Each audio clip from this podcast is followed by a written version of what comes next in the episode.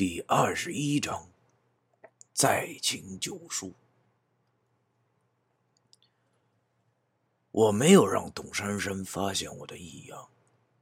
我送她回去后，告诉她我放假，回去收拾收拾，明天还来看她。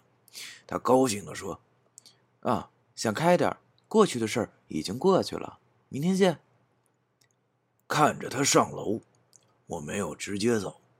而是去他们校园里的商店中买了一袋食用盐和一瓶红星二锅头，然后出门就往那栋旧楼的方向走去。我脑海里的三清书中有明确的记载：一般人是看不见某些东西的，只有借助一些外道，才可以短暂的开启天眼，从而看见某种东西。我这里说的某种东西，想必大家已经猜到是什么了。没错，我认为这件事大概就是有鬼魂作祟。你说我凭什么这么认为？那我就告诉你，直觉，这纯粹就是一种直觉。因为这栋楼让我有一种非常厌恶的感觉。由于这是高二淮阳以来我第一次经历这种事情，难免让我感到紧张。除了紧张之外，竟然还有些激动。毕竟现在是证明我所学之术的时候了。比起高中我第一次点燃符咒时候的感觉，此时的心情竟然有过之而无不。一般校园里都有种柳树的，尽管现在已经是冬天了，但是树上还有不少干枯了的残叶。我就顺路随手抓了一把。眼见快到了那栋楼，工人们因为出了事故已经停工了，那位不幸的民工也已经被车拉走。现在是下午四点多，天儿渐渐的暗了下来。因为刚死过人的关系，附近也渐渐变得冷清起来。哥们儿，我没有走近，而是找了个偏僻的角落，先在土地上挖了个小坑，然后将白酒倒了下去。到了半瓶的时候，我便把那柳树叶也丢进了小坑。其实见鬼的方法有很多种。今天我因地制宜用到的就是因酒若水柳叶法。前文我们已经知道了，柳树阴性最大，有五鬼之说，而酒属于阳性，这二者相融的道理就和阴阳调和差不多。阴性如果大于阳性，这酒就会相融，变成阴酒，可供。鬼神引用，而如果阳性大过阴性，则酒的本质不变。如果想开天眼，便要做的是阴阳二性相互抵触，而不是相融。这就要借助盐了。其实我们生活必不可少的盐还有很多的用处，不少民间秘方里都少不了此物。在这个树中，盐的作用就是能使柳叶和酒互不相容。再借助地气，这样的话，用柳树叶擦眼睛，就可以暂时的打开接通阴阳路的天眼了。也不知道这玩意儿灵不灵。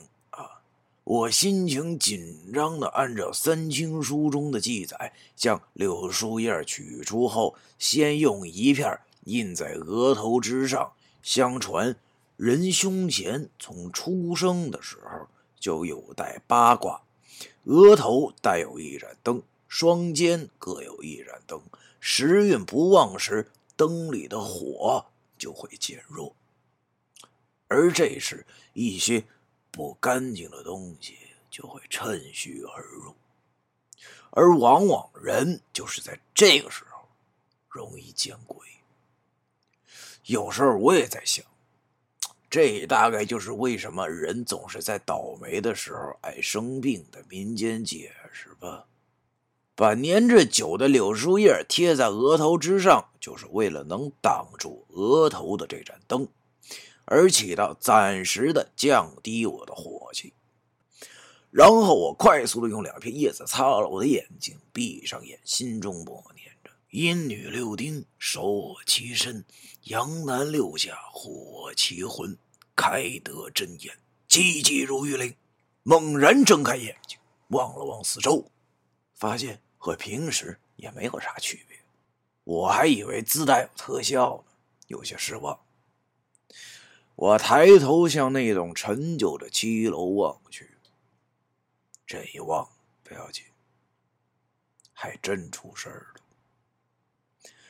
这里不用我多说，大家都应该已经知道了个大概吧。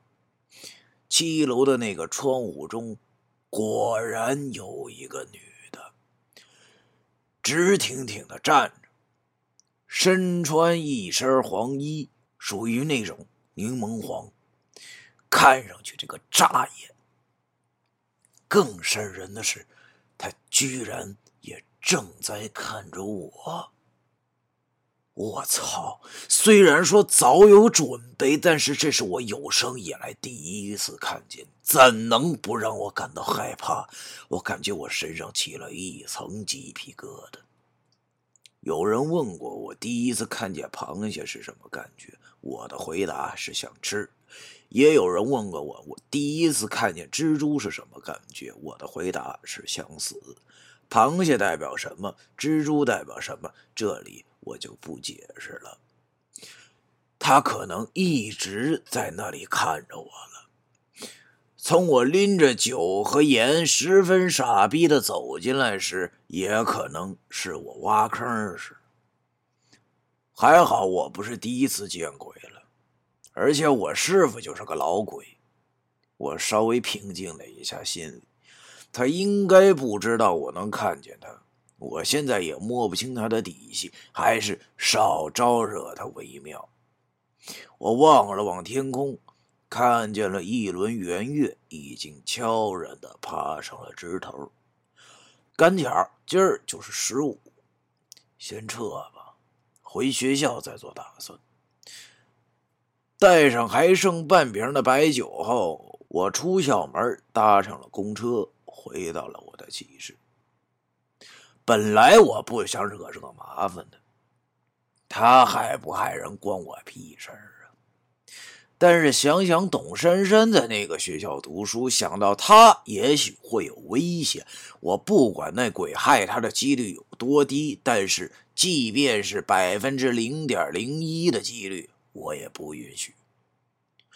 滴水之恩当涌泉相报，哪怕是一顿饭的恩惠，哪怕他只是听了我的几句唠叨，但是我也要把他身处的危险扼杀在摇篮之中。回到寝室后，已经晚上六点了。我从行李里翻出了一个不锈钢水壶和一个小镜子。为了能在大学中看到九叔，我准备行李时就装了一壶井水，放在了箱子里。我把这两样东西放在床边后，躺在床上闭目养神。九点的时候，寝室熄灯了。又过了几个小时，丑时到了。我悄悄地拿着东西摸下床，来到了厕所里。想想已经快半年没有见到九叔了，不知道他老人家现在过得好不好？看到我这模样会不会生气？哼！在厕所的一个小隔间里，我把镜子打开，把井水往上倒了一点后，精神集中，这次貌似很顺利。很快，镜面上的气就开始往上升了。我轻声呼唤了三声九叔的名字后，九叔的身影竟然清晰的在镜子面上闪亮登场。师傅，离家这么久后，居然见到了九叔，就和见到自己的长辈一样。我兴奋的叫。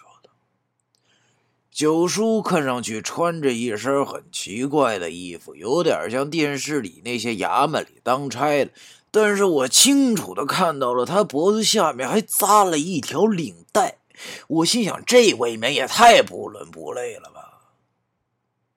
九叔问我：“小费，好久不见，这次找为师有何事啊？”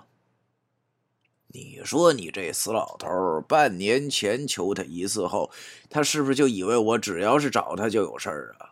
他未免也太低估哥们儿我了吧？不过想想真是惭愧，哥们儿这回还真让他给嘀咕着了。还好我没开灯，他看不见我这一头蓝毛。我看九叔他也不是什么俗人，就不跟他客套了，就把董珊珊学校旧楼里看到那个女鬼告诉了九叔。问九叔这鬼属于什么类型的，害人指数高不高？我心想，害人指数这个词儿，九叔应该明白吧？再怎么说也是在阴间当差的人了。九叔在听完我讲后吃了一惊：“你确定是黄衣女鬼？要是放我以前的性格，我一定会对他说确定、一定以及肯定、肯定。”但是我现在没心情跟他拼，我只说了个“嗯”字。九叔脸色变了，他跟我说：“事不宜迟，你马上准备符咒前去，以免此孽障再害人。”这什么和什么呀？我咋听得一头雾水？于是我告诉九叔：“现在启示门锁上了，我出不去。”这个女鬼到底是什么鬼？很凶吗？九叔担心的说：“九叔担心的说，只怕这鬼便是要即将成为极阴极煞之物了。好在身上还穿着黄衣，就代表着他还没有成气候。极阴极煞，有这种鬼吗？”我问九叔。九叔叹了口气，这好像是他老人家的招牌动作。他说：“啊，正所谓举头三尺有神灵，地过三尺鬼不同。这个世上存在着很多类型的鬼，因为各种原因形成。佛典有云。”鬼有三十六，但是现实中的鬼的种类却还要多得多。所谓极阴极煞，便是相对于来说十分难对付的一型。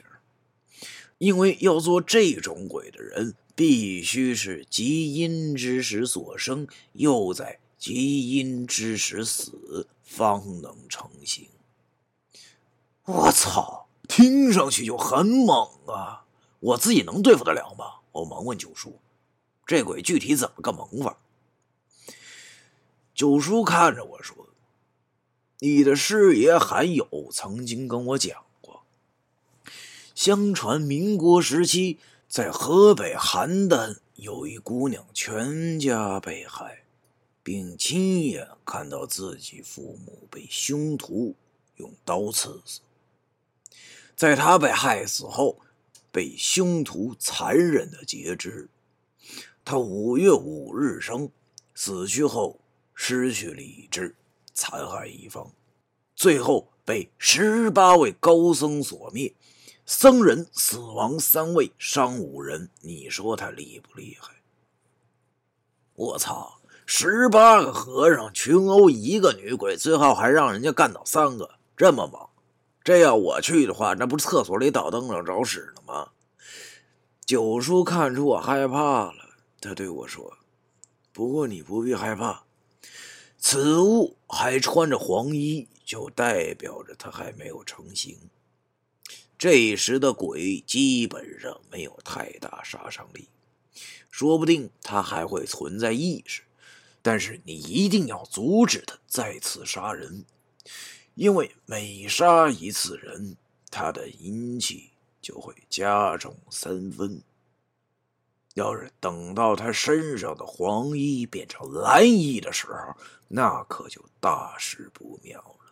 方圆五里之内的生灵都会遭到他的屠杀。五里，我操！这简单点来说，那娘们简直就是一颗定时炸弹呐！如果让他炸了的话，别说董珊珊了，他们整个学校都跑不了啊！到时候江北那可真出热闹了啊！到时候媒体一定会说江北区发生不明毒气泄漏而不了了之。哼，不行，我不能让董珊珊死，我不想再让重要的东西从我身边溜走了。不管是什么，老子现在烂命一条，死就死吧，我要救他。下定决心后，我跟九叔说：“师傅，我要怎么做才可以消灭他？”九叔问我现在用的最熟练的符是什么，我听后，呃，心里感到十分惭愧。实话说，除了高二时因为觉得好玩画了一张最简单的假虚子江借火符，和考试时画的那张外道十六口醒神借力符外，我他妈就再也没碰过符咒了。可这两张，一个等于打火机，一个等于考试作弊器，基本上完全派不上用场啊！我只好把实话跟九叔说了。九叔听后叹道：“唉。”你这顽徒，为师嘱咐你，千万要勤加修行。你就是不听，这一次真的要看天意了。第二十一章完。